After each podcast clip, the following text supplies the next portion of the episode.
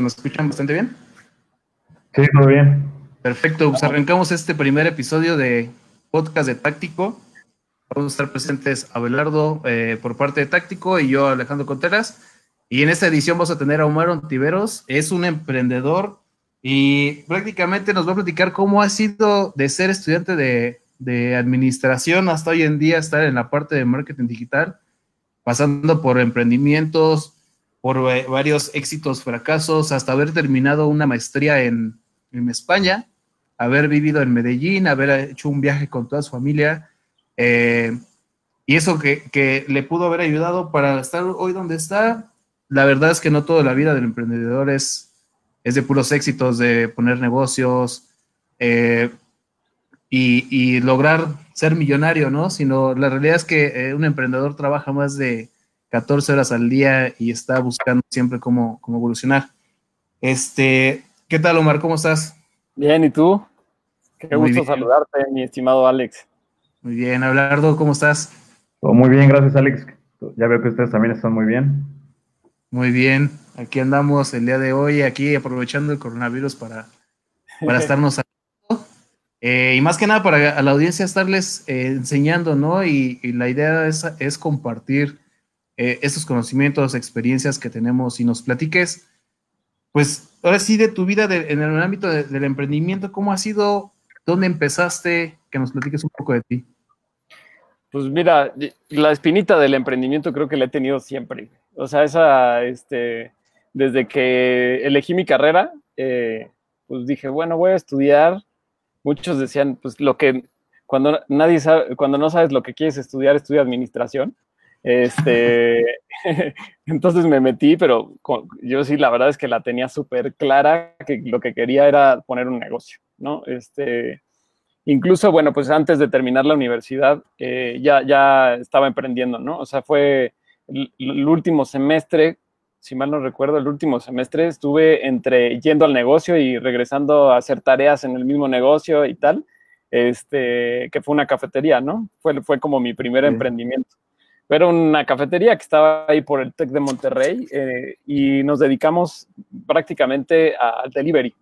Eh, este, digo que fue como un momento en el que nadie estaba atendiendo como esta parte como más formal del delivery y nosotros hicimos un negocito chiquito este, que básicamente tenía una cocina, que es ahorita se conoce como una black kitchen, ¿no? Que era una cocina de producción este, para prácticamente enfocada en servicio a oficinas. ¿no? Entonces trabajamos en semana inglesa, trabajamos de lunes a viernes atendiendo oficinistas.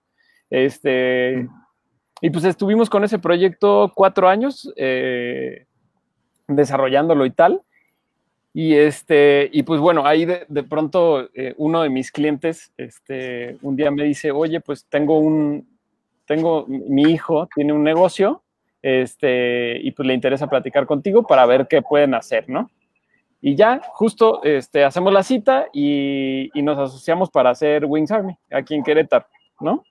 Entonces, este, esa fue como, pues, digamos que fue como un momento en el que me di cuenta que los negocios gastronómicos podían tener otra magnitud, ¿no? O sea, como que venía de un negocio chiquito, este, que habíamos tratado de hacer una buena operación, que sí teníamos una buena rentabilidad, que teníamos, este, eh, intentábamos como hacer lo mejor posible en cuestión de operación de manuales de operativos y tal, pero que, podía este, haber una oportunidad de hacer un negocio pues, más, más grande, ¿no? Atendiendo a más gente, este, con más empleados y tal. Entonces, eh, pues él, ya, él ya venía de haber abierto arcos y yo me asocié justamente para abrir eh, el, el, segundo aquí en Querétaro, que era el de Paseo Constituyentes.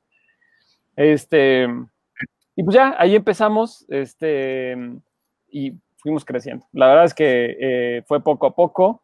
Este, después sale como el proyecto de irnos a Ciudad de México. Eh, Querétaro ya estaba cubierto. y nos vamos a Ciudad de México. Abrimos allá algunos y y pues bueno, fue una experiencia increíble porque fue operar dos ciudades, hicimos, fue cuando empezamos como a estructurar mucho más la empresa, fue hacer el centro de distribución en, eh, aquí en Querétaro, otro en Ciudad de México, empezar a operar con un, una, hacer una operación centralizada en el que mandábamos a todas las sucursales y tal, ¿no?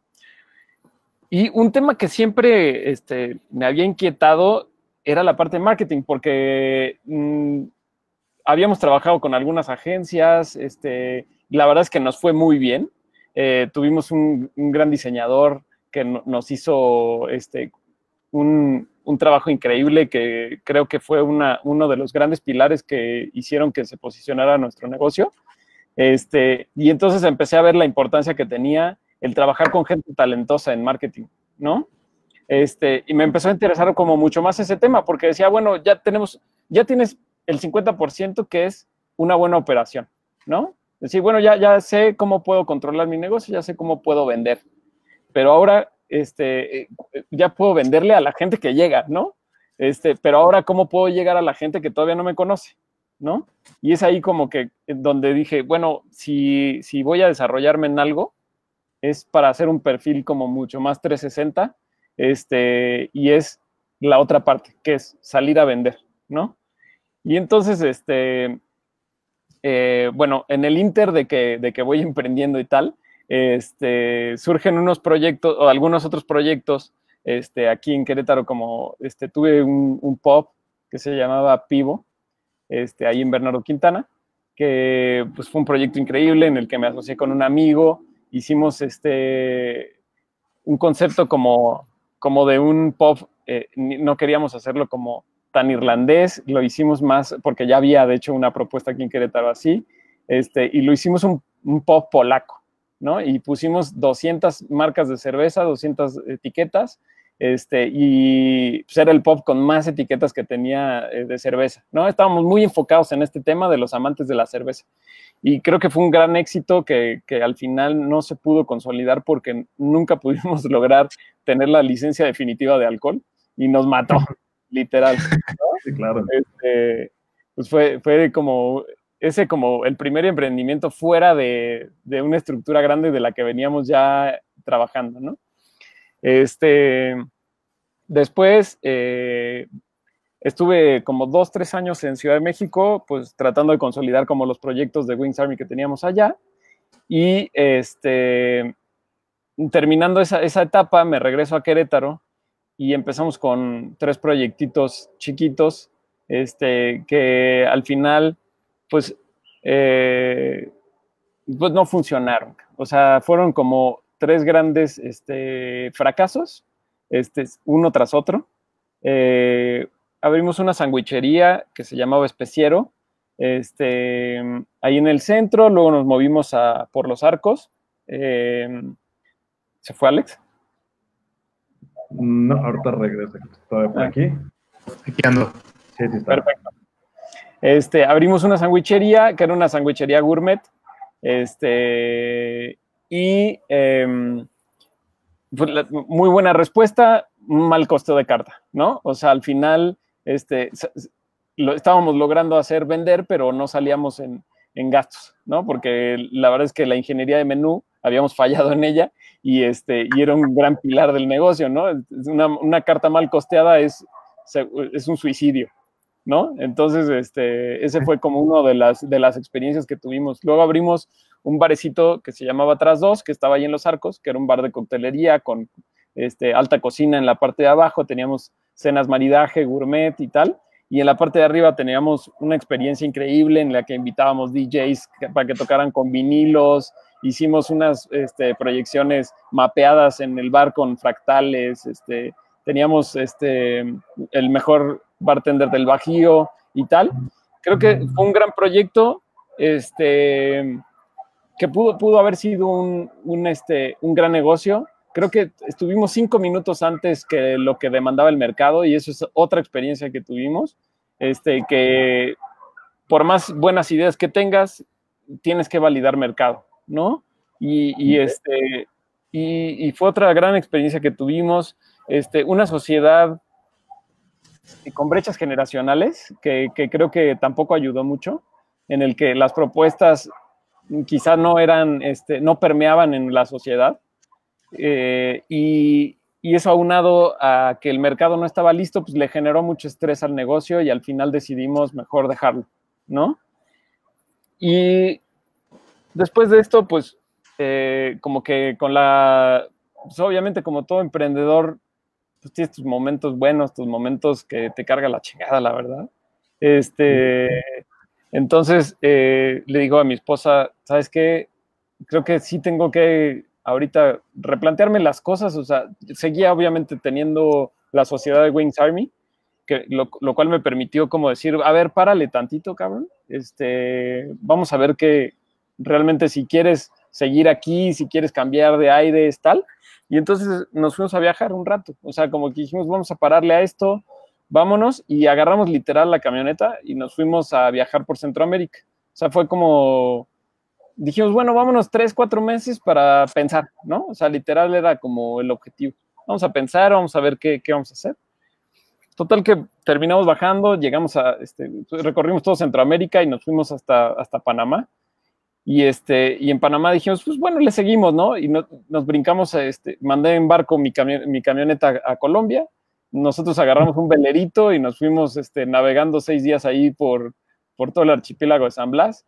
Llegamos a Colombia y, este, y pues le dimos a recorrer, ¿no? Pues llegamos a Cartagena. Entonces ahí bajamos, nos fuimos a Barranquilla, toda esta parte, y al llegar a Medellín, este, pues, nos, enamoramos, cabrón, o sea, de esa ciudad, es una ciudad que tiene emprendimiento, este, que tiene, este, muchísima gente tirada para adelante, este, veías todos los negocios, este, súper inspirador, ¿sabes? O sea, era como ver lo bueno de Latinoamérica, a mí se me hace que Medellín tiene un gran ejemplo de lo que es eh, el organizar bien todo el, ecosistema de emprendimiento, ¿sabes? Este, eh, tienen, tienen todo un hub de recibir empresas internacionales para poder aterrizar en Colombia, que, que traigan buenas prácticas y tal. Entonces, como que se me hizo súper inspirador y nos quedamos siete meses literal este, viviendo la ciudad. O sea, fue como este, esto, conociendo los, a los emprendedores incluso, este, por ahí vi si podía como conseguir un trabajo mientras en algún emprendimiento así para conocer cómo, pues, cómo se, cómo se vive el emprendimiento en un país que no es el tuyo, ¿no? Y traerte, tratar de traerte lo mejor.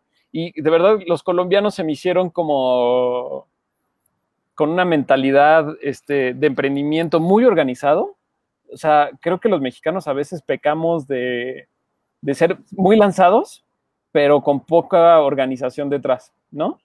Este, decimos, ok, ya me aviento, y, no está nada mal, creo que es algo, una, de las grandes bondades que tiene México, porque tiene una sociedad súper emprendedora, este, que, que si estamos bien organizados, si conocemos como todas las entrañas del emprendimiento, es muy fácil que nos nos vaya bien, porque hay mucha gente, porque hay un gran mercado en México, porque este, es un país que económicamente, pues, al ser una economía emergente, pues tienes muchas maneras de moverte, ¿no? Para conseguir un crédito, para pedirle prestado a alguien, para este, este, capitalización family and friends, ¿no? O sea, este, cosa que en otros países es más complicadón, ¿no? Entonces, bueno, total que eh, viví esa experiencia en Medellín, y después eh, dijimos, bueno, pues ya aquí le paramos, este, regresamos la camioneta este, en barco a, México, este, nos regresamos nosotros y justo un amigo me dice, oye, ¿qué vas a hacer? ¿No? Cuando justo estaba como planteándome volver a México, me dice un amigo español, ¿qué vas a hacer? Y le digo, pues la verdad es que no sé, pues yo creo que seguirle en México, ¿no? Ya, ya, ya estaba empezando a estudiar mi maestría, que era este, el, el startup del, del, emprendedor, ¿no? Que era una maestría en línea que era como para emprendimientos tecnológicos, ¿no? Ese era el enfoque. Y justo como, como que así me veía en los próximos años haciendo un emprendimiento tecnológico, ¿no? Entonces dije, bueno, voy a empezar a, prepararme para ello. Este, como que ya no me veía tanto operando restaurantes, es muy demandante, o sea, literal te manda al hospital de estrés, cabrón. Entonces, este, así me veía, ¿no? Total que le digo, pues mira, no sé todavía, la verdad es que no lo he definido bien, y me dice, oye, hay una oportunidad de hacer un emprendimiento gastronómico en Málaga. Entonces le digo, ok, pues déjame, güey, y lo analizamos, ¿no? Entonces le digo a mi familia, pues vámonos este, a Málaga para, para ver esta oportunidad. O sea, era como aprovechar vacaciones este, y, y evaluar la oportunidad, ¿no? Y al final nos terminamos quedando allá, literal, ya no regresamos, ¿no? Fue como, ok, este, vamos a, a ver esta oportunidad, nos quedamos un año, al final eh, el emprendimiento jamás se dio, o sea, fue como, como que eh, el, restaurantero en, en, España es más como, ah, digo, hay de todo, de todo tipo de emprendimiento, pero el que por lo menos yo estaba evaluando era más como un autoempleo que, que, realmente un emprendimiento como lo que estaba acostumbrado yo a hacer en, en Latinoamérica que, o México, que, que, pues al final sí puedes hacer un buen negocio de un negocio gastronómico, ¿no? Este, okay. Entonces, eh, digo, bueno, pues ya vamos a aprovechar el tiempo aquí en España y me metí a estudiar, ya había terminado mi maestría, que era de una escuela de Madrid, y me metí a estudiar marketing digital puro y duro, eh, okay. en una escuela que se llama Windows School en Málaga este, increíble. La experiencia fue, o sea, súper inspirador. O sea, me dio clases, pues, el líder digital de Hawkers, el del corte inglés, este, me dio clases el de Welling, eh, la SEO internacional número uno, este, Aleida Núñez, este, ¿sabes? O sea, como que fueron clases con, con todos los pues, cracks de España del marketing digital que por cierto no sé por qué muchos eran también latinoamericanos que se habían ido muy jóvenes a España. Este, creo que por ahí traemos sangre de, de, ser unos cracks en marketing aquí en Latinoamérica. Por ejemplo, yo hoy tengo una pregunta. Ahorita que mencionas el tema de, de la parte de expertos en marketing digital, SEO, etcétera, como latinos, hispanos, muchas veces tenemos la cuestión de ir a aprender en marketing digital a Estados Unidos, a Londres, etcétera, donde se hacen los congresos, sí, tal vez los congresos más grandes, donde aprendes el tema de, cómo lo llevan los gringos, de donde están a nivel digital, están en otra evolución a nivel social, donde están más acostados al comercio. ¿Tú cómo ves esa diferencia entre los expertos del marketing digital eh, eh, de habla hispana con los eh, gringos, por ejemplo? Pues mira, eh, digo, Estados Unidos sí está muy cabrón en el emprendimiento digital. O sea, en, en, tienen todo un hub de, emprendimiento que pues ya lo hemos visto. O sea, arrasan con, con, los emprendimientos digitales. O sea, toda la parte de Silicon Valley, este, todas las empresas que nos están llegando ahorita, pues la verdad es que son emprendimientos eh, con muy buena organización, con una capitalización muy distinta que la que podemos generar en Latinoamérica, porque no podemos ver Latinoamérica comparado con Estados Unidos. O sea, Estados Unidos tiene mucho capital ángel, tiene mucho tal. Latinoamérica es muy distinto en el emprendimiento. O sea, Latinoamérica lo tienes que ver como proyectos que son capitalizables al momento prácticamente. O sea, no puedes tener, vivir como un Uber este, con capital ángel por cinco años. O sea, en Latinoamérica eso no sucede. En Latinoamérica tienes que hacer emprendimientos que, que facturen desde el día uno creo yo, ¿eh? esa es mi visión. Este, y eso es en lo que a lo mejor los emprendedores de hoy este, están diciendo, híjole, pues a mí me encantaría bajar capital, que incluso no sé si sea lo mejor, este, bajar capital para que me, este, me capitalicen mi empresa por tantos millones de dólares y tal, ¿no? Claro. No, no sé, Latinoamérica creo que no funciona así.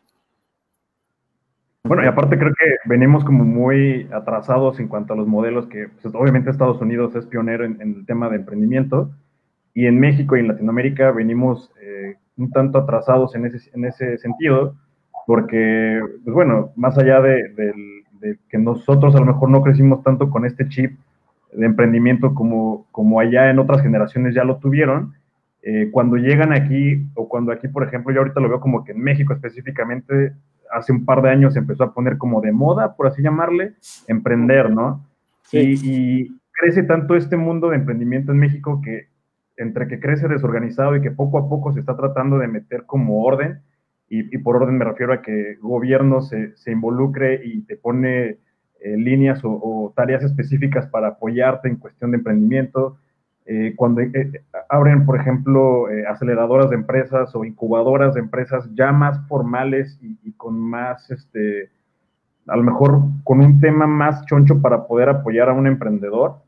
Y este, bueno, creo que tiene mucho que ver todo esto que, venimos pues retrasadillos en, en, estos temas y, y, que pues a final de cuentas ha sido un poco todavía creo de prueba y error, ¿no? De, de a lo mejor todavía en México vivimos una etapa donde te, alguna, algún inversionista ángel, algún empresario o hasta un familiar te decía, órale, te va X cantidad de dinero, este, pone el, negocio, ponlo a correr y sin garantía, sin un plan de negocio bien establecido, sin probar el mercado y muchos otros factores, a lo mejor no era la mejor inversión la que se hacía y eso pues, le daba en la torre al, al emprendimiento y hacía que la gente empezara como a detenerse un poquito así como de, ok, ya no voy a soltar el dinero tan fácil, ¿no? Sí, totalmente. Dice, dice aquí Eric Romero que, que cómo, o sea, puedes bajar capital. literal, o sea, yo les hablo desde mi experiencia, o sea, no, quizá, yo digo, estuve en una empresa trabajando, estaba ahí de líder del canal digital, que es una empresa que se llama NatGas, aquí en Querétaro. Esta empresa sí bajó capital, de Northgate Capital, eh, es, un, es uno de los emprendimientos que veo que sí han capitalizado fuertemente aquí en Querétaro. Pero la mayoría de los emprendimientos que yo he conocido y que me ha tocado vivir, eh, literal, eh, tienes que ser un buen vendedor. O sea, yo no, no nací en una familia acomodada, no nací este, con una herencia. literal, ha sido vender los proyectos a gente que sí tiene la forma de capitalizarse de capitalizar, de capitalizar el proyecto. Literal, armando el proyecto y siendo un buen vendedor, yo creo que, yo creo que puedes lograr bajar capital. Y, como les decía, yo la verdad es que todos los proyectos que hemos realizado ha sido capitalización family and friends. O sea, ha sido, a ver, vamos a hacer la carpeta del proyecto, vamos a vender, a salir a venderla, ¿no? Es así. Entonces, alguien le entra con el 10%, alguien le entra con el 5%, y tú como eres el operador, pues, este, pues te toca tu porcentaje, ¿no? No tienes que poner tu capital. O sea, eh, la capitalización la pone alguien más, ¿no? Entonces, obviamente es un riesgo impresionante, sobre todo en marca personal, porque si no la haces bien, este, pues también va de por medio tu reputación, ¿no? Entonces, es un riesgo que, tiene, que se tiene que correr, pero así es como, claro. menos en mi, en mi eh, caso, ha sido, ¿no? Totalmente. En esa parte también, eh, sí adquirir ciertos conocimientos de cómo vas a, te van a dar ese capital, pero tú también qué tienes que dar a cambio. A veces suena muy fácil como, eh, necesito que me capitalices, pero pues estás vendiendo eh, acciones, ¿cómo vas a retornarle esa inversión? Porque al final alguien que te, que te suelta el dinero, lo que, me, lo que espera es que le regrese el dinero que te acaba de capitalizar más el extra que, que ese negocio le va a dar. Entonces sí hay que tener como ciertos conocimientos de los tipos de, bajar eh, dinero, eh, sociedades, etcétera, al cual puede llegar en un punto. El, de el que tú mencionas, el de Family Friends, ese es muy eh, conocido en el lado de, ahora sí que por los chinos, por decirlo alguna, asiáticos, han manejado modelos en los cuales entre las familias se van apoyando en capitalizaciones, van levantando proyectos, pero el proyecto se queda in-house, por decirlo así. Pues es decir, yo, Omar, y a, entre Abelardo y yo, a Omar le ayudamos a levantar un negocio, pero una vez que se eh, lo levantemos, esté funcionando y esté generando, ahora Omar, Abelardo me ayudan a mí a levantar el siguiente negocio y se vuelve una cadena. De esa manera, todo in-house y cada quien tiene por partes iguales, cada quien tiene su negocio operativo, pero ya no tienes una deuda hacia, o ya sea un, a un tercero o incluso a los bancos, ¿no? Que es quienes te dan ese préstamo incluso a veces de capital bajo un concepto de pymes. Claro, porque un banco nunca va a compartir el riesgo contigo, ¿no? Y, y, en, el caso de que alguien capitaliza contigo, compartes riesgo. Si dice, o sea, si al final no va bien el proyecto, pero dieron todo, este, pues todo el mundo perdió, ¿no? O sea, hasta el final. Al final, como. y bueno, eh, perdón, adelante. Perdón, tratando de a lo mejor un poquito también de darle un poco más de respuesta tal vez a lo que preguntaba Eric, eh, digo, hay muchísimas maneras de poder eh, lanzar un negocio. O sea, creo que de entrada el dinero no debería ser una limitante si tienes un proyecto muy bien establecido y, con, una, eh, con una idea de negocio muy bien planteada, el dinero no debería ser el mejor pretexto para poder lanzarlo. Hay muchísimas vertientes para, para lanzarlo. A lo mejor un, inversionista ángel es opción para unos, no para todos. Eh, el tema de, de, hacer una inversión comunitaria, a lo mejor como con familia, con amigos, a lo mejor tampoco es para todos. Ahí es a lo mejor donde entran un poco ya los temas que decía anteriormente de Gobierno es una opción. Como eh, antes estaba el, Instituto del Emprendedor, ahí creo que se, empezaron ya a plantear ciertas ideas muy interesantes de, ok, yo como emprendedor quiero lanzar un proyecto y necesito dinero. Gobierno estaba dispuesto a dártelo siempre y cuando cumplieras con unos requisitos que creo que eran muy básicos, pero tenías que cumplirlos, como cursar eh, en línea, de hecho, un, pequeño este, curso donde una vez que lo aprobabas y presentabas un proyecto bien estructurado, te, apoyaban. Igual, eh, por ejemplo, nacen ahora las, aceleradoras tipo Blue Box, que ya les estoy haciendo un poquito de comercial, pero estas, estas entidades te, ayudan a justo darle formato o, forma a tu proyecto, a tu empresa, para que no te lances al ruedo tan, tan a la brava. Y una vez que ya está un poco más comprobado tu, tu idea o tu modelo, incluso ellos te presentan con los inversionistas que están dispuestos a dar dinero o entrarle con capital. Entonces, eh, eso, créditos, este, ahorros, etcétera. Creo que hay muchas maneras, depende muy nada más como de pues, enfoque que tenga cada, cada emprendedor y de las posibilidades de cada uno, ¿no? Claro, sí, cuando traccionas un proyecto, creo que es súper importante y validar como las, ideas y las hipótesis que tienes del proyecto. Y, como dice, ¿no? Este, es súper a veces es baratísimo validar tus ideas y lanzar, ahorita la tecnología nos ayuda muchísimo a validar ideas, ¿no? O sea, tenemos un montón de herramientas gratuitas para poder lanzar una idea casi casi con desarrollo cero, validar si es este si es este posible si alguien te la compra y después salir a venderla ya con capital, ¿no? Este Totalmente. Sí, totalmente.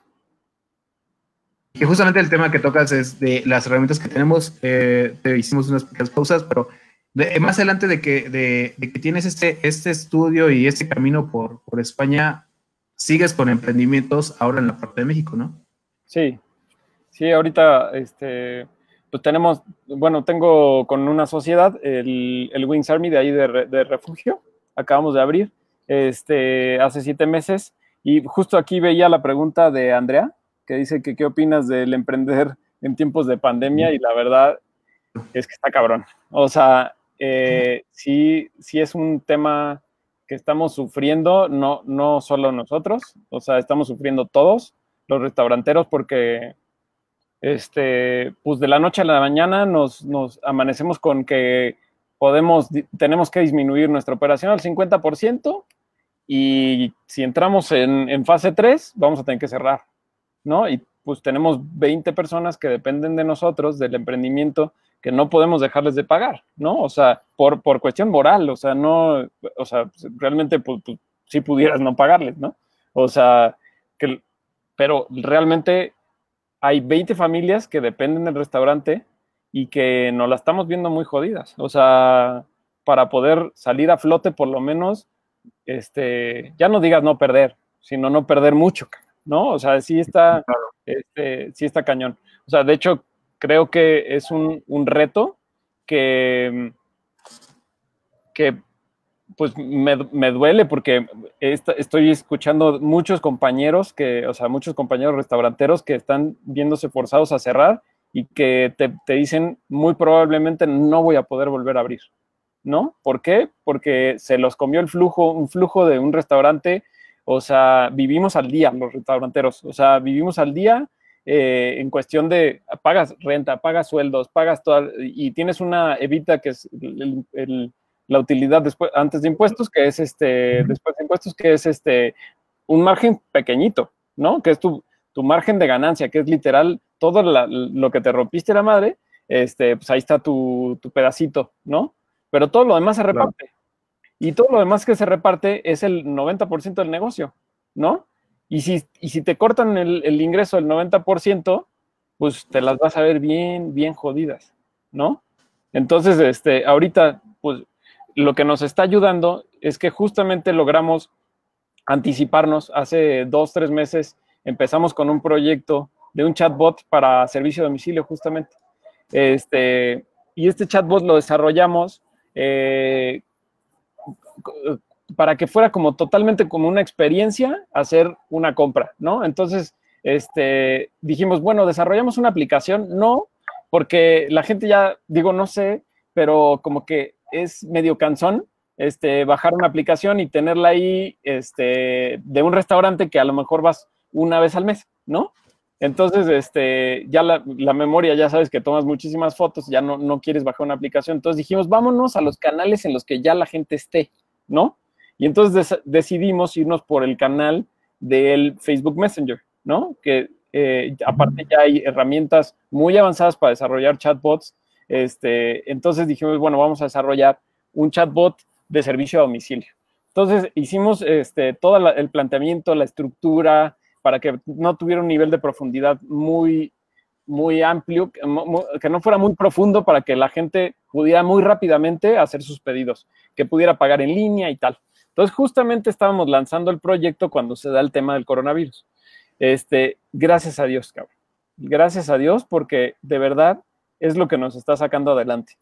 Obviamente hay compañías que nos apoyan mucho como Rappi, este, el, mismo teléfono, ¿no? Este, y el poco flujo que tenemos es con lo que estamos sobreviviendo ahorita.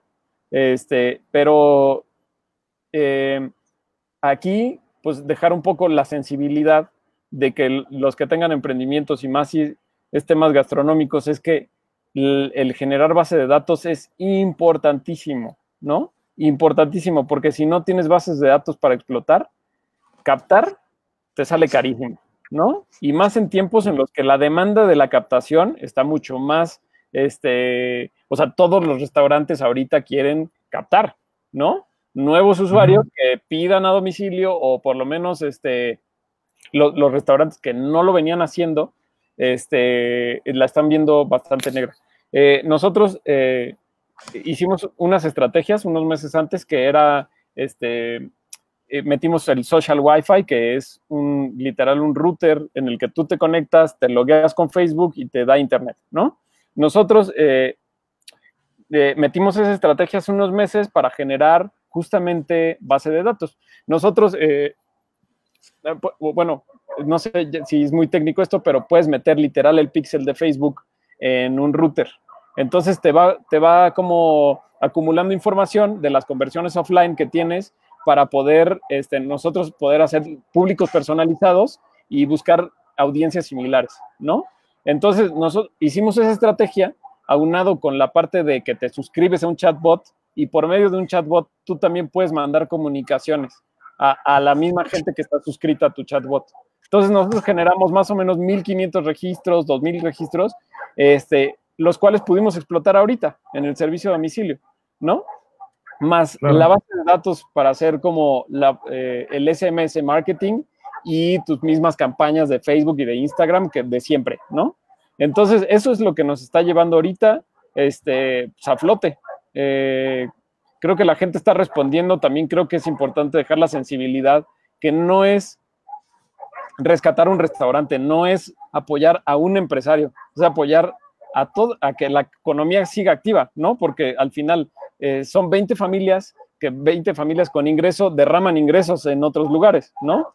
Entonces es bien importante como tener esta sensibilidad de decir, híjole, si tengo oportunidad de pedir a domicilio, hay que tratar de apoyar por lo menos a, los restaurantes que estén a tu alrededor, ¿no? Este, que sí, porque sí es una industria que genera muchos empleos y que, y que sí está en, mucho riesgo ahorita, ¿no? Digo, como muchas otras, pero yo les hablo desde la perspectiva de restaurantero, ¿no? Claro, y como la experiencia como el dueño de un negocio, y aquí también la importancia de cómo utilizar hoy en día el marketing digital o hablándolo como tal, el social media, para que tus propios negocios los sigas dando a conocer. Mucha, eh, tú hablas del lado, por ejemplo, de los restauranteros, donde es un producto que se puede consumir tanto en el lugar como pasar por él y llevarlo a casa, ¿no? O que te entreguen de casa.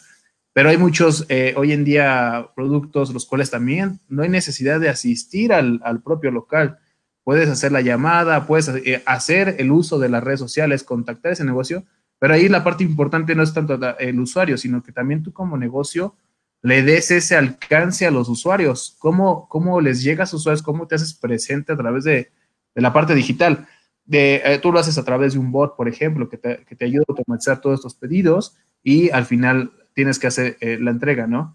Eh, pero hay negocios que a lo mejor no lo ven necesario, o antes no lo veía necesario el estar presente en redes sociales, por ejemplo, y hoy en día es fundamental para todos el hacernos presentes con cualquier negocio, porque si nos esperamos que pase este tema de, de, la pandemia, no sabemos si va a durar un mes, dos meses, tres meses, que esperamos que no vaya a durar bastante tiempo, pero si nos esperamos tres meses a cerrar y luego reabrir, va a ser muy difícil porque muchos quienes ya entendieron cómo está funcionando esto van a estar cinco pasos adelante de, la competencia.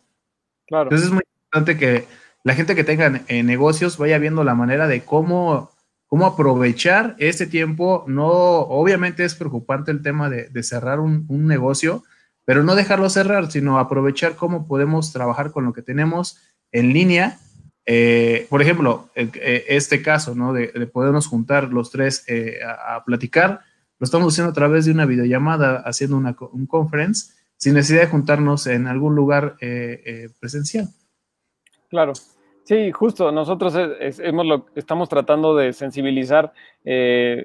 también tengo una, una, una pequeña agencia de marketing en la que estamos tratando de justamente de sensibilizar a nuestros clientes en cuestión de, a ver, marketing digital es lo último que deberías de quitar de tu presupuesto. ¿Por qué? Porque es la única manera en la que estás teniendo de contactar a tus clientes o de mantenerte presente como preparando tu back to business, que es justamente las estrategias que estamos haciendo ahorita, son totalmente enfocadas. Primero, pues, hay, hay, varios pilares de comunicación que tenemos ahorita, que es el entretenimiento, que son cosas porque pues, estás en tu casa, estás consumiendo contenido, ¿no? Y que pueden salir cosas súper cool como estrategias para, para que cuando sea el momento de regresar al negocio, la gente te tenga presente, ¿no?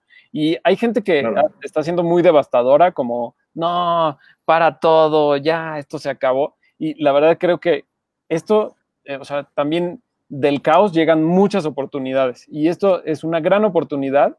Creo que la gente eh, con la que estamos ahorita este, trabajando lo ha entendido muy bien y, y están eh, muy optimistas de decir, ok, vamos a darle con todo. Creo que es una gran oportunidad de posicionarnos y de, de sacarle eh, unos metros a la competencia, porque ahorita está tan cerrado todo que si le sacamos unos metros a la competencia, pues el market share, pues ganamos un poquito más, ¿no? Entonces creo, que, creo que va por ahí.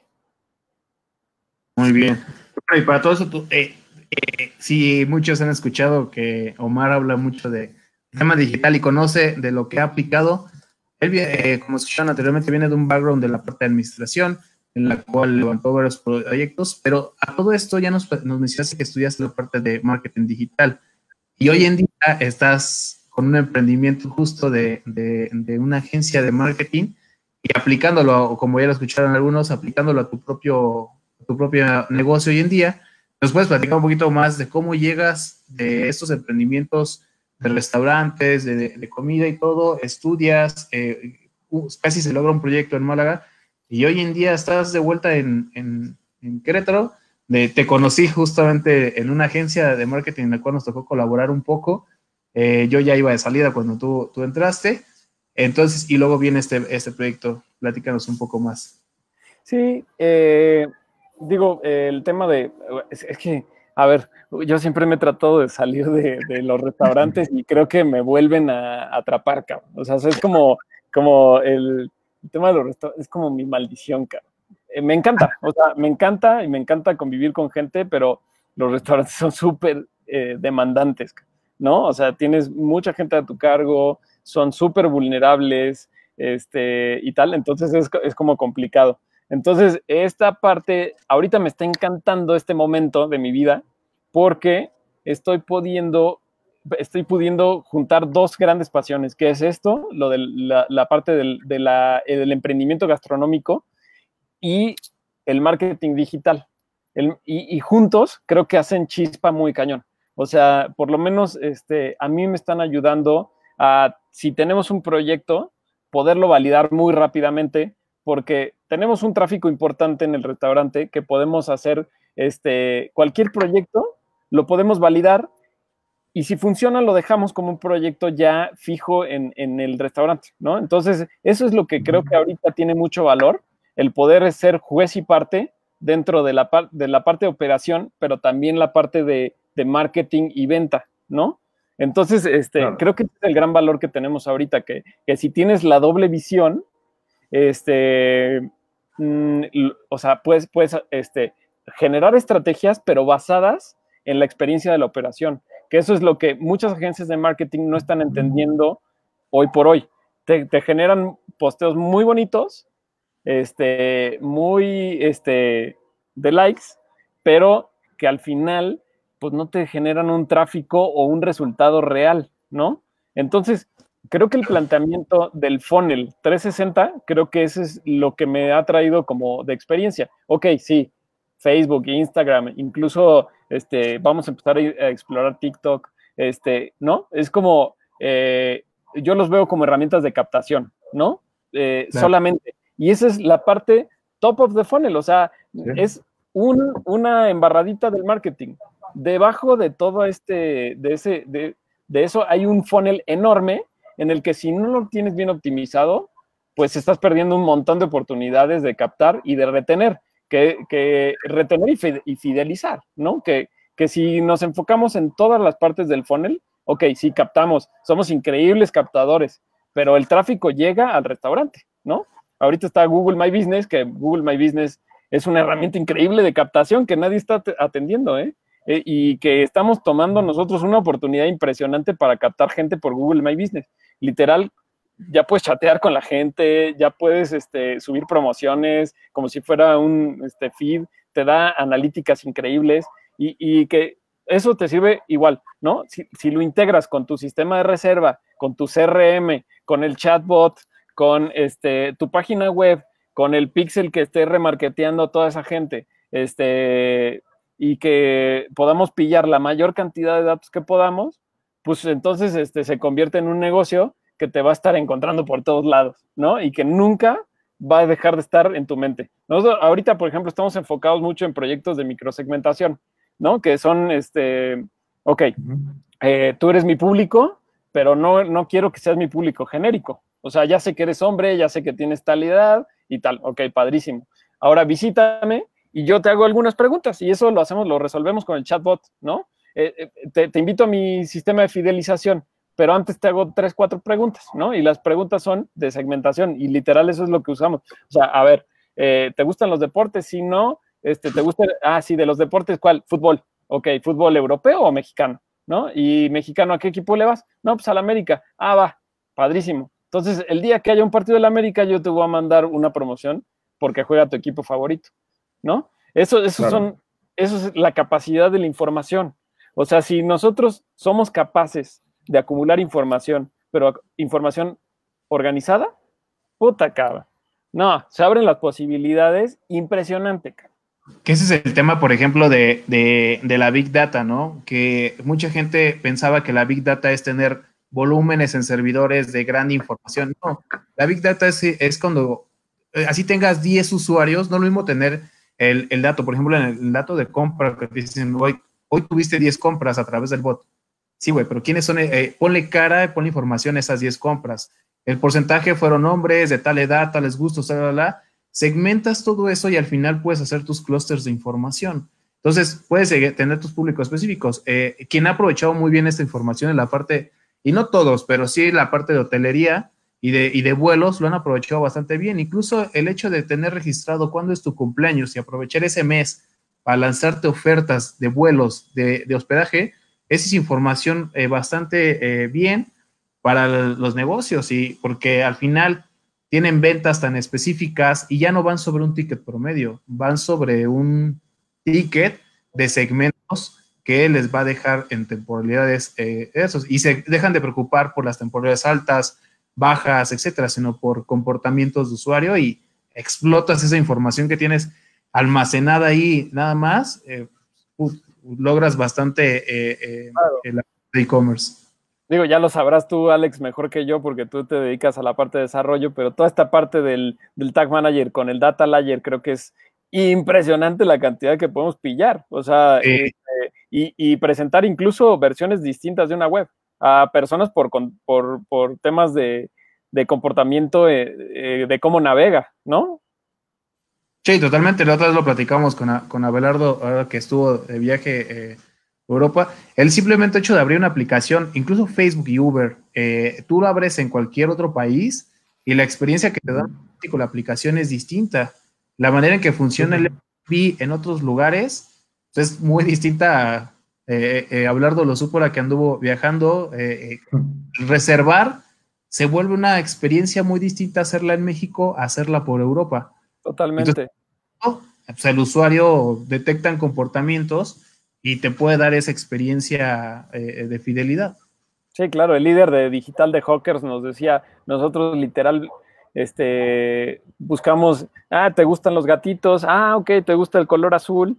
Este, entonces le presentaban los marcos de, los lentes distintos porque sabían que les gustaba el color azul, sabía que le gustaban los gatitos, así literal. Entonces eso es un nivel de miedo de marketing, ¿no? Que creo que eh, ya la cerramos. para que lo puedan ubicar bastante bien. Si ahorita los tres abriéramos nuestro, nuestro home de YouTube, pues el algoritmo lo acomoda conforme a gustos, intereses, etcétera nos presenta lo que hemos visto, lo que hemos navegado, es, muy, es muy diferente a, cada uno.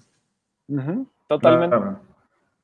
bueno, ahorita rápido, tocando el tema de la información que podemos adquirir de los, de los clientes o de, hablando ahorita, por ejemplo, en el caso de Omar, de toda esta recopilación de información que hace de, sus clientes como para poder explotar, creo que justo ahorita en este tema de, la pandemia, de la, de la cuarentena y, demás, eh, creo que puede empezar a fluir mucho en algunos empresarios la creatividad, por necesidad tal vez, pero de poder experimentar y poder buscar nuevas soluciones eh, en este tema, ¿no? A lo mejor mucho tiempo han estado o hemos estado como con una comodidad en, estos temas de, de, a lo mejor a mi negocio le está yendo bien, no le quiero invertir todavía en medios digitales, eh, no es necesario moverle mucho a estrategias porque los clientes regulares sobre todo vienen, siguen viniendo, eh, creo que había, una comodidad en ese sentido y ahorita que se ve mermada esa productividad, creo que esta información, toda esta data que pueda recopilar puede ayudar muchísimo en esa creatividad y, que mañana eh, o el día pues que, regresen a que regresen nuestras vidas a la normalidad, poder seguir por ese camino, eh, lo que ahorita puedan ver que funciona, no funciona, y, este, y que más adelante en temas de, de, a lo mejor esperemos no tan graves como ahorita, pero que cuando hayan declives como en cualquier negocio, en cualquier operación, eh, tengas las herramientas necesarias eh, para poder solventarlas, ¿no? Y darle vuelta a la página y que no te veas tan afectado en tu, en tu rentabilidad. Sí, totalmente. Creo que cuando se necesita la información es cuando más jodida la estás pasando. ¿No? Es cuando dices, agradezco haber organizado mi información, cabrón. Totalmente de acuerdo. Sí, totalmente. Vamos a seguirle entonces, ¿no? Con, los siguientes temas, ¿o qué, Alex? Sí, vamos a darle con los siguientes temas. Ya nos platicaste bastante de tu, de, toda la vida que, eh, de emprendimiento que has tenido desde un negocio pequeño. Hoy en día te ha, llevado a, tener un, negocio de, eh, que no solo a nivel Querétaro, sino en varias partes de la, de la República se, se conoce, ¿no? Como es la, parte de Winsarmy. Y, la parte de hoy en día estás en, la parte de digital y combinas dos de tus, de tus pasiones. Este, te vamos a estar, eh, eh, ya nos platicaste cómo has vivido en esta época de cuarentena por el coronavirus, tu experiencia con tus negocios eh, gastronómicos más que nada, cómo lo has estado viviendo. Y te vamos a hacer unas cuantas preguntas. Sí. Este, para ti, ¿qué ha sido lo más difícil y lo más satisfactorio de ser emprendedor? Lo más difícil, yo creo que el manejo del estrés, o sea, es este... y, lo platicaba hace ratito con un, amigo también restaurantero, decía, lo más difícil es levantarte todas las mañanas y saber que tienes que vender 50 mil pesos, si no, no lo haces. Creo que esa es la parte más difícil de ser emprendedor, este, el, el tener esta responsabilidad encima de ti de que si no, si, no funciona, mm, no, no, no solo este, te vas a cargar tú solo, te vas a cargar a varios más. Entonces, esa, creo que esa es la parte de responsabilidad y de, y de mantener eh, la presión, creo que ha sido como la parte más difícil para mí. Y, la, parte satisfactoria. La parte satisfactoria es saber que estás haciendo y que estás generando empleos, o sea, que estás haciendo cosas por la gente. O sea, al final creo que un emprendimiento que tiene un impacto positivo en la sociedad es, es, un buen emprendimiento, ¿no? Que no está ahí nada más por estar, sino que realmente también está por tratar de, crear un, México mejor, o sea, y no lo digo como de la forma trillada, o sea, lo digo de la forma que realmente te preocupes por tu gente, que realmente eh, los valores que tienes tú como persona los imprimas en tu organización y que, y que toda la gente que cuando termine de trabajar contigo pueda decir, güey, qué chido fue trabajar contigo. esa es creo que la parte más satisfactoria este, de haber trabajado con mucha gente, o sea, y que, y que digan, güey, o sea, no fuiste solamente este, un emprendedor y que trabajé contigo, simplemente me, me, marcaste y, me, y, a lo mejor me hiciste mejor persona, ¿no? En conjunto, porque al final es una sociedad colectiva en el que los valores que tienes tú se los imprimes y que los valores colectivos también rondan en tu organización, ¿no? Entonces, eso, eso creo que es la parte más satisfactoria de ver cómo eh, puedes crear una micro sociedad y que si tú le echas ganas y le pones empeño, puedes hacer que esa micro sociedad sea este, para crecimiento de toda la organización. Dicen que las organizaciones se, mueven a la velocidad de su elemento más lento, ¿no? Entonces, eh, en la medida que tú puedes hacer que el más lento se convierta, no en el más rápido, sino en, en una persona como mucho más proactiva y tal, pues toda la organización se mueve al mismo ritmo, ¿no? Entonces creo que, creo que eso es lo que me llevo ahorita. Muy bien. Pues sí, prácticamente ahí respondiste otra de las preguntas. Lo que eso, eso ¿qué te inspira y qué te motiva? Esa es la parte satisfactoria que a ti te, que a ti te da levantarte todos los días y, y, trabajar, ¿no? Que muchas veces es bueno, al ser emprendedor ya eres tu propio jefe y tienes vacaciones cuando quieras y eres más libre. La realidad es que no, o sea, hemos estado liderando proyectos propios, eh, a veces más de uno, eh, o con uno no basta para trabajar todo el día, horas de la noche y levantarte otra vez temprano y seguir trabajando en más cosas, te partes en pedazos y, te lleva al estrés, pero al final cuando ves el, el, resultado de lo que estás logrando es la parte de, de gran satisfacción, ¿no?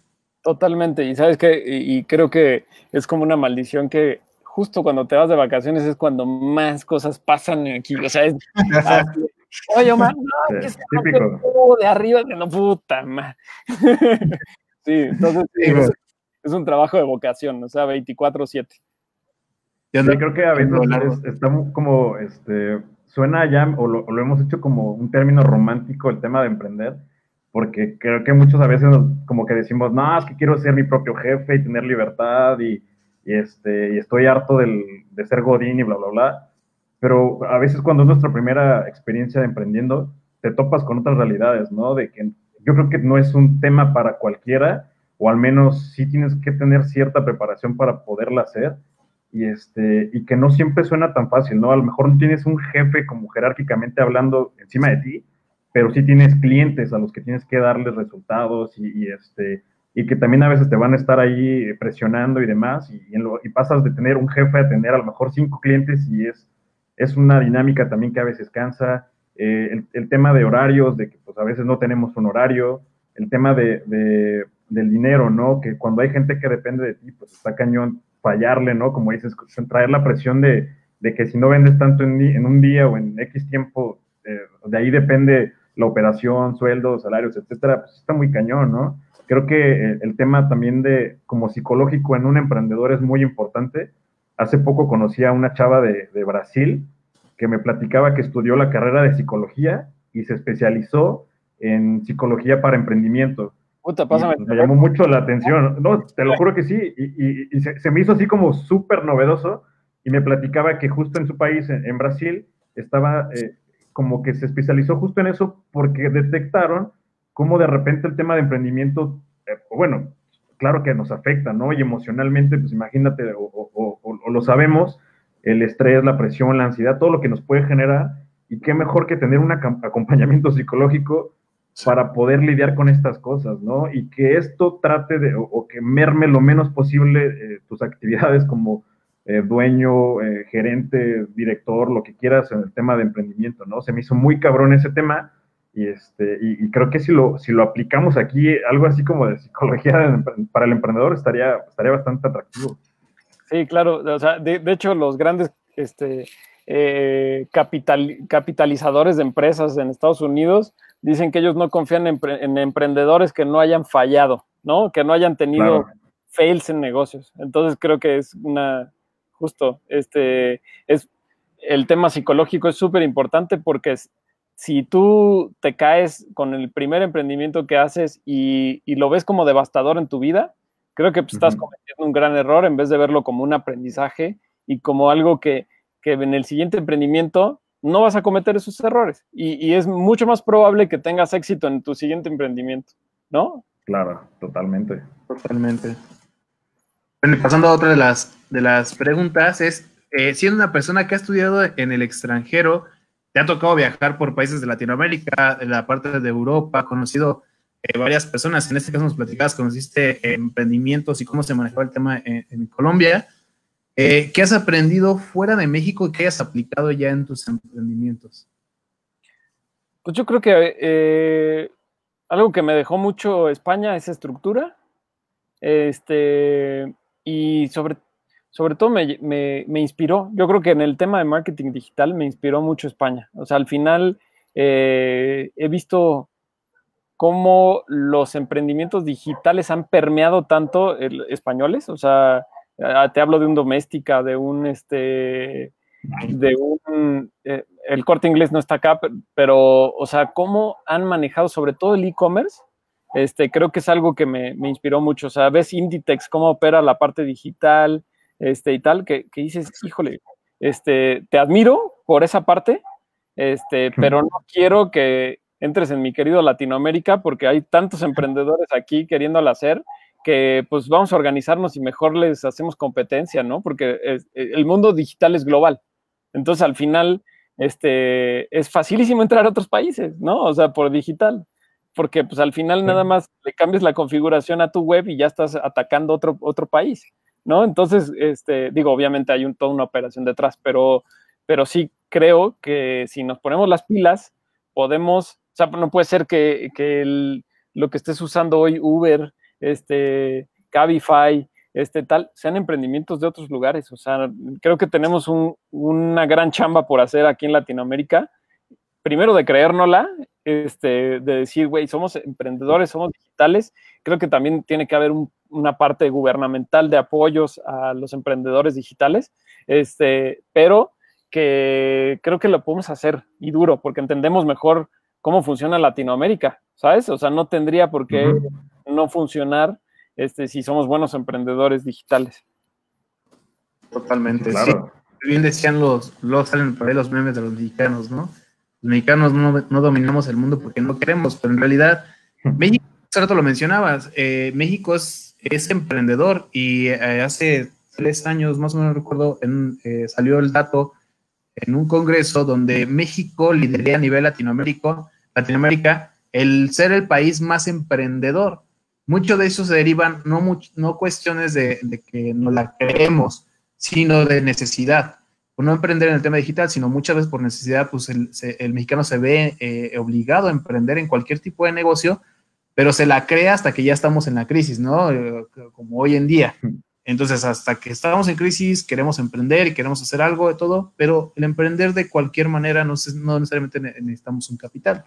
Y en el tema digital, Hoy en día tú lanzas un conocimiento que tienes ahí guardado, como eh, enseñar a cómo tocar la batería, eh, eh, algo, grabas un video y lo puedes exponer a nivel global. Puedes hacerlo en inglés, pues, llegas a otro público, etcétera, ¿no? Oye, a mí me ha tocado ver muchos influencers, youtubers que son gringos, pero están viendo que el capital en México, el consumo, es, es mayor de, de video a nivel México y están haciendo su contenido en español lo están dejando de hacer en inglés y están capitalizando en Latinoamérica. Obviamente, cuando hacen la conversión, porque les pagan en dólares, por todo el demás, todos, pues les conviene más, ¿no? Claro. entonces, ese es el tema de, de, conocimiento que has aplicado hoy en día y la ventaja que has tenido tú es esa, ¿no? Ir conociendo de mucha gente. En, en España aprendiste de los mejores en nivel digital. Creo que me platicabas cuando te conocí y pues, sí, muchos quisiéramos obtener ese conocimiento de gente eh, de habla hispana o latinoamericana que, que nos muestra cómo funciona, ¿no? Sí. Ahora, unas últimas preguntas ya para llegar casi al final. Estamos ya cumpliendo una hora, pero bastante información y, que compartir y, conocer sobre ti. Este, queremos saber algo eh, en tu vida que te haya inspirado eh, actualmente en tu carrera, en algún punto en tu vida, por ejemplo, libro, película, serie, algún emprendedor que, que tú eh, conozcas, alguna marca que digas, bueno, me, me ha inspirado para poder potencializar.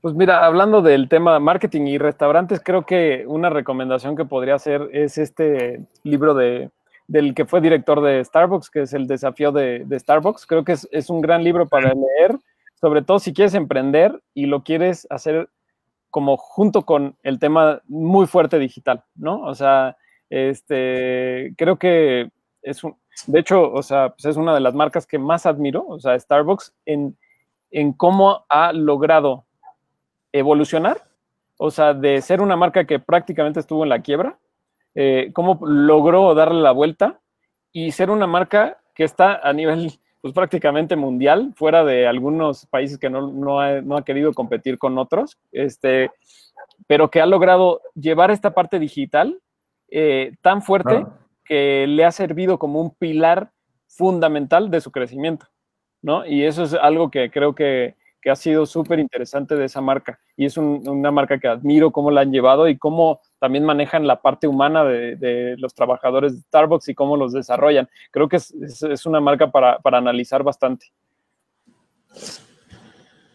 Este, ¿Qué más? Pues un emprendedor que me, que me, inspira mucho por su personalidad, yo creo que es Richard Branson, me encanta el güey, este, cómo es eh, irreverente y, o sea, que creo que no, no, es, es justamente este ídolo de los millennials que dicen, güey, no, no hay protocolos en el tema del emprendimiento, o sea, puede ser tú y creo que siendo tú, este, hay más posibilidades de, de, de hacerla, porque pues, sacas el potencial de tu personalidad, se lo imprimes a una organización y al final la organización termina siendo tu propia personalidad, ¿no? Entonces creo que eso, eso lo hace muy bien Richard Branson. ¿no? Este, no sé, este... Que ahí es muy importante que mencionas, el, ser tú mismo es lo que ayuda. Eh, hoy en día la gente eh, es sabe lo que, lo, que consume también y lo que le llama mucho la atención o en casos de emprendimiento o de influencers del medio digital o, todo esto, es que les hablen con la verdad, lo hablábamos hace rato, ¿no? el tema de las agencias, si tú hablas con la verdad, muestras cómo funcionan, te muestras eh, tal y como eh, les va a ayudar la situación y tú como marca personal, tú puedes ser el gran líder de tu empresa. O sea, tú puedes este, ser ese puente entre los usuarios finales y tu empresa, siendo transparente y irreverente y todo. Eso es lo que a ellos les ha ayudado bastante o lo que se ha notado, ¿no? Nunca llegar y ser el, el prototipo ideal que antes se manejaba, la persona de, traje, corbata formal, hablar con gráficas y todo, ¿no? Hoy en día pues, eres tal cual, te presentas en redes sociales, en conferencias, en pláticas, charlas como, charlar como cualquier otro uh, amigo, y eso te lleva al siguiente nivel. Y eso es, eso ahí entra mucho en juego eh, si se van a asociar a Son Cience con alguien que sea empático, con tu, o sea, que sea compatible con tu personalidad, porque si no, va a perder mucho tu energía, y eso se los digo por experiencia. O sea, de verdad, si, si no hablan el mismo idioma, si no tienen el mismo nivel de energía, creo que, creo que va a ser complicada una sociedad. Entonces, sí, ahí este, creo que es una gran sugerencia. Siempre plantéense que la sociedad que hagan sea con gente que la puedan pasar muy bien y tener éxito juntos. ¿Sí me explico? O sea, que fuera de, de hacer la, la, parte formal del negocio, que también se admiren como socios y que también este, eh, cuando platiquen, lo platiquen como si fueran cuatis, cabrón. O sea, de verdad que creo que eso, eso puede ser una, una gran este, eh, clave para, para, tener éxito en un emprendimiento. No, no, claro. No sé si ya escucharon. que... Ajá. Eh, no sé si adelante, adelante. un podcast que se llama Dementes que también me, me, gusta y me gustaría recomendar. Este, claro. está, bueno. Sí, bastante, es bastante bueno. Sí. Y, digo, rápido, tomando, retomando rápido ese tema de, de, de, ser uno mismo, creo que también eso es algo súper importante en el tema de, de, en la búsqueda de capital y de lo que hablábamos hace rato de, de los inversionistas ángeles y todo eso. Incluso muchas veces me ha tocado verlo en programas como Shark Tank y, y de esa índole, donde los que van a invertir, antes de invertir en la idea o en, el, en el, la idea de negocio y demás, se fijan en la persona, porque realmente invierten en la persona por lo que ven en él el potencial, porque siempre dicen, bueno, la experiencia y el conocimiento se pueden adquirir, pero la forma de ser de esa persona, que es realmente a lo mejor esta chispa que trae como de emprendimiento, las ganas, hambre, etcétera, o la forma de ser, es la que realmente los termina convenciendo, ¿no? Y muchas veces, pues de ahí la, la importancia de, de, ser tú mismo. Totalmente, totalmente. Y creo que coincido ahí totalmente con los que este, compran las ideas. Exacto. Y con lo que mencionabas también la parte de, de, con quién van a buscar esta sociedad. Sí, eh, gran consejo que les da Omar, busquen a alguien que, que, piense igual. Ustedes no van a ser iguales porque también eso puede chocar, pero lo que menciona Omar de que tengan esa misma energía, esa misma visión, y no lo vean tanto como una parte de formalidad. Obviamente hay un negocio de por medio, pero si se lleva de manera tan natural, el negocio ya se vuelve tan parte de que lo van a ir platicando como si nada, van a ir creciendo y cuando menos acuerdes ya están en el siguiente nivel. Este, eh, lo, vemos como muy, muy normal, ¿no? Entonces, busquen una persona que tenga las mismas ideas, la misma visión y las mismas ganas de crecer. No les toque esa, ese, ese ejemplo de la escuela, el, el que nomás va a ir, por, a ir a sacar las copias y los otros sí le chingan y entonces este, es un beneficio, una, una, pelea al final del día, ¿no? Sí, claro. Por último, Omar, muchas gracias por tu tiempo. ¿Qué consejo les darías a toda la gente que nos está dando como, como emprendedores, como el marketing digital, eh, en estas épocas de, de, de crisis, por llamarlo de alguna manera? ¿Qué consejos les das? No, pues trabajar al 200%, cabrón. O sea, ahorita creo que los que eh, no paremos durante la pandemia, sí, pues, podemos no movernos, estar en la casa, pero mientras no paremos de estar moviendo energía como ustedes que están haciendo este podcast, este, este live, eh, creo que eso es lo que se necesita ahorita. O sea, si tenías por ahí alguna duda, algún pendiente, creo que es momento de resolverlo y de salir este, ah, puta, cabrón, con el doble de energía que lo que traías antes, porque se va a poner dura la cosa, cabrón. Y creo que este, si es oportunidad para fortalecer alguna debilidad que tengas, este, eh, no sé, o sea, ahorita yo, por ejemplo, las cosas que estoy flaqueando, pues ya me compré mi cursito de, de, y me estoy tomando el tiempo una horita al día para, para fortalecer esa parte, porque sé que viniéndose viniéndose el back to business, que espero que sea pronto, este, pues hay que salir con todo, cabrón. O sea, la economía cambió, a partir de esta pandemia cambió y nada va a volver a ser igual. O sea, al final va a haber un ajuste en el mundo, va a haber una crisis mundial. No, no es visto desde la forma pesimista, sino desde la forma de, cabrón, tenemos que ponernos las pilas porque de verdad que este, cuando salgamos de aquí, tenemos que ser los que destaquemos, ¿no? Entonces creo que eso es lo que, lo que ahora ponernos las pilas al doble, cabrón. Claro. Pues muchas gracias, Omar, por el tiempo. Vamos a responder dos preguntas que nos está haciendo aquí la, la gente. Una es de eh, Alexander Arias. Eh, pregunta, dejando de lado el tema de la pandemia, mi pregunta es, ¿cuál sería la estrategia de marketing o las herramientas digitales que ayuden para impulsar más un proyecto de una productora audiovisual? Pues eh, mi, mi, esposa es fotógrafa y este. Sí, tienes tú ahí la, la experiencia. Hablando es también eh, eh, en el tema de, de fotografía. Sí. Y me, más la siguiente pregunta, pero ustedes contesten esta, que tienen mayor experiencia en, ese, en esa parte. No, pues mira, mi esposa es fotógrafa, la verdad es que, pues muchas veces, o sea, el talento habla mucho por ella, ¿no? Creo que eso, eso es una gran herramienta de venta porque, pues, tiene un Instagram que literal le genera venta, ¿no? O sea, al final sube su contenido. Este, y la misma gente la contacta así como de, güey, me encantaron tus fotos, tal. Pero obviamente tenemos el ecosistema totalmente cerrado. O sea, eh, tenemos la página web este, súper actualizada, eh, con un SEO este, lo mejor que podemos hacerla. Tenemos el call to action muy claro de, este, para poder contactar con WhatsApp. Tenemos el WhatsApp Business, este, en el que vamos etiquetando los clientes que tenemos. Y digo vamos porque pues, al final eh, ella es fotógrafa y yo me gusta el marketing, entonces lo hacemos en conjunto. Este, y hay canales especializados, por ejemplo, ella que eh, hace fashion, pues hay canales en los que eh, la pueden postear, ¿no? Como para hacer un backlink a su página web, este, en el que le da relevancia, ¿no? Entonces, por ejemplo, ella ha hecho fotos para Harper's Bazaar, para Vogue, para, Vogue, para El España, este, para Hola España y tal. Y pues al final eh, creo que eso le ha ayudado mucho para el posicionamiento digital, ¿no? Este, está, está, está, eh, así es como se ha posicionado. Creo que el social media, aquí llegó mi, mi niño. este, entonces, este, bueno. Yo creo que ahí algo de lo que le aportaría a esa pregunta es, eh, uno, uno, pues las herramientas, creo que sin necesidad de buscar algo especializado, las herramientas ya ahí están. Eh, ponle en Instagram, Facebook y YouTube. Es perfectamente eh, válido para poder armar una estrategia de, marketing digital para una productora audiovisual. ¿Cómo lo puede hacer? Eh, creo que muy sencillo.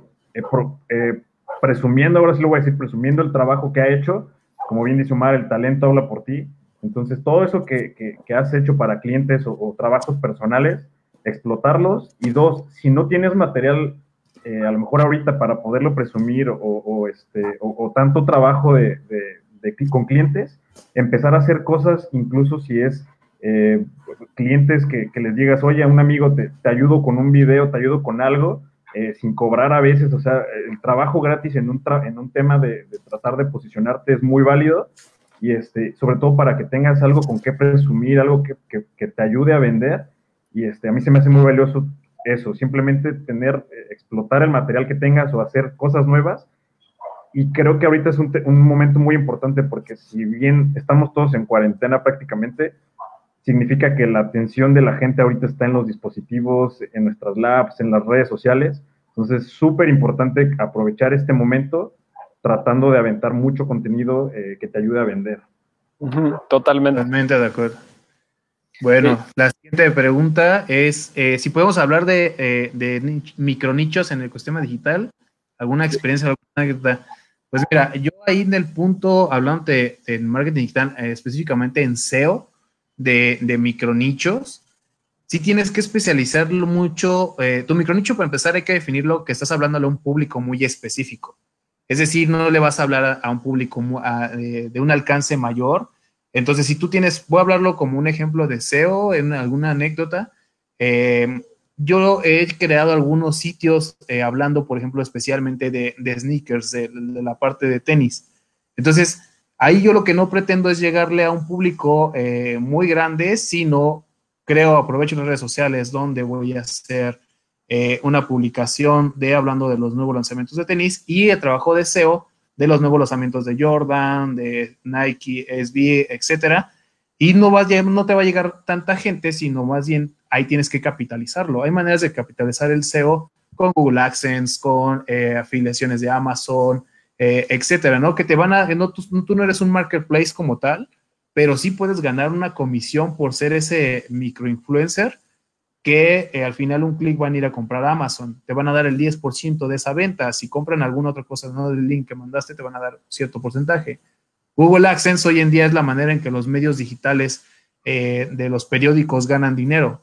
Publican banners, tienen demasiado tráfico, hablan blogs de, de, de fashion, de noticias del día, de fotografía, etcétera, y tú puedes capitalizar esos micronichos. Ahora, como la misma palabra lo menciona, son micronichos, o sea, son públicos muy pequeños.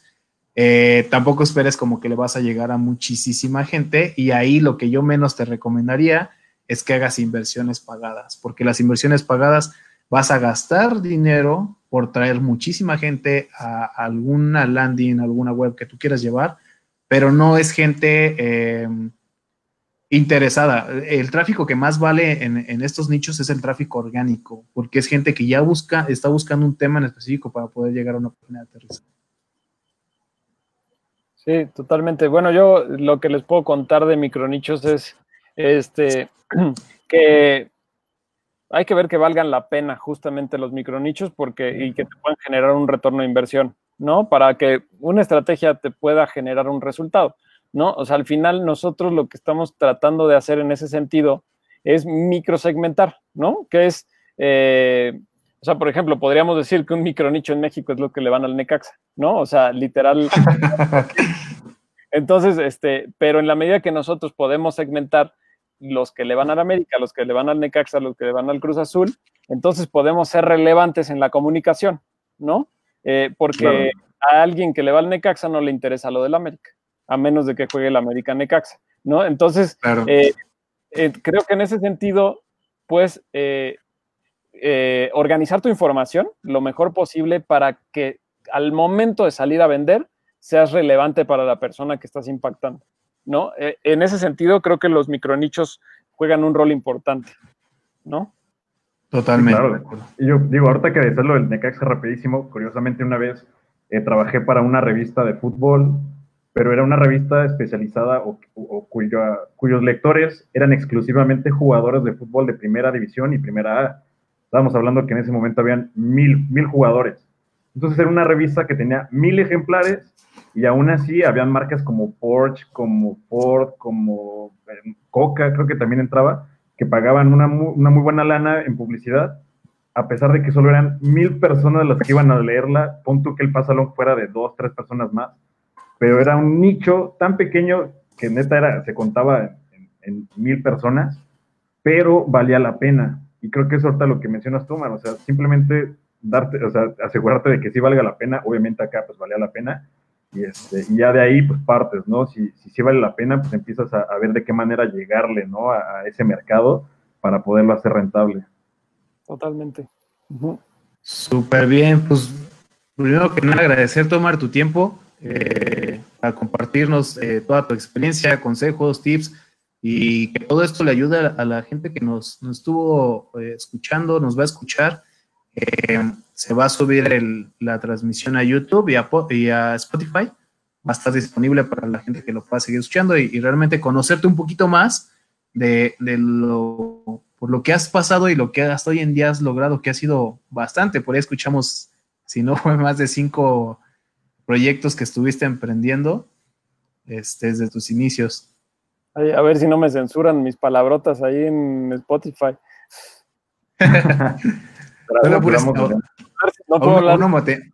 aún, no, monetizamos, entonces no hay problema. pues muchas gracias. La verdad es que eso es, eso es lo, que, lo que nosotros buscamos, es una plática entre cuates, algo muy normal, eh, saliéndonos de la parte formal, pero es la manera de conversar y, hacer muy, muy amigable estas, estas reuniones. No, hombre, agradezco y la verdad es que increíble su proyecto, ¿eh? De verdad que ahí les ayudamos a viralizar. Muchísimas gracias. Vale. Pues que estén muy bien. Nos despedimos. Sí, gracias. Eh, y gracias a toda la gente que estuvo ahí pendiente, escribiendo y, compartiendo. Sí, bastante bien. Muchas gracias, Abelardo, por el tiempo. Este, ahorita mucho estaríamos más cercanos.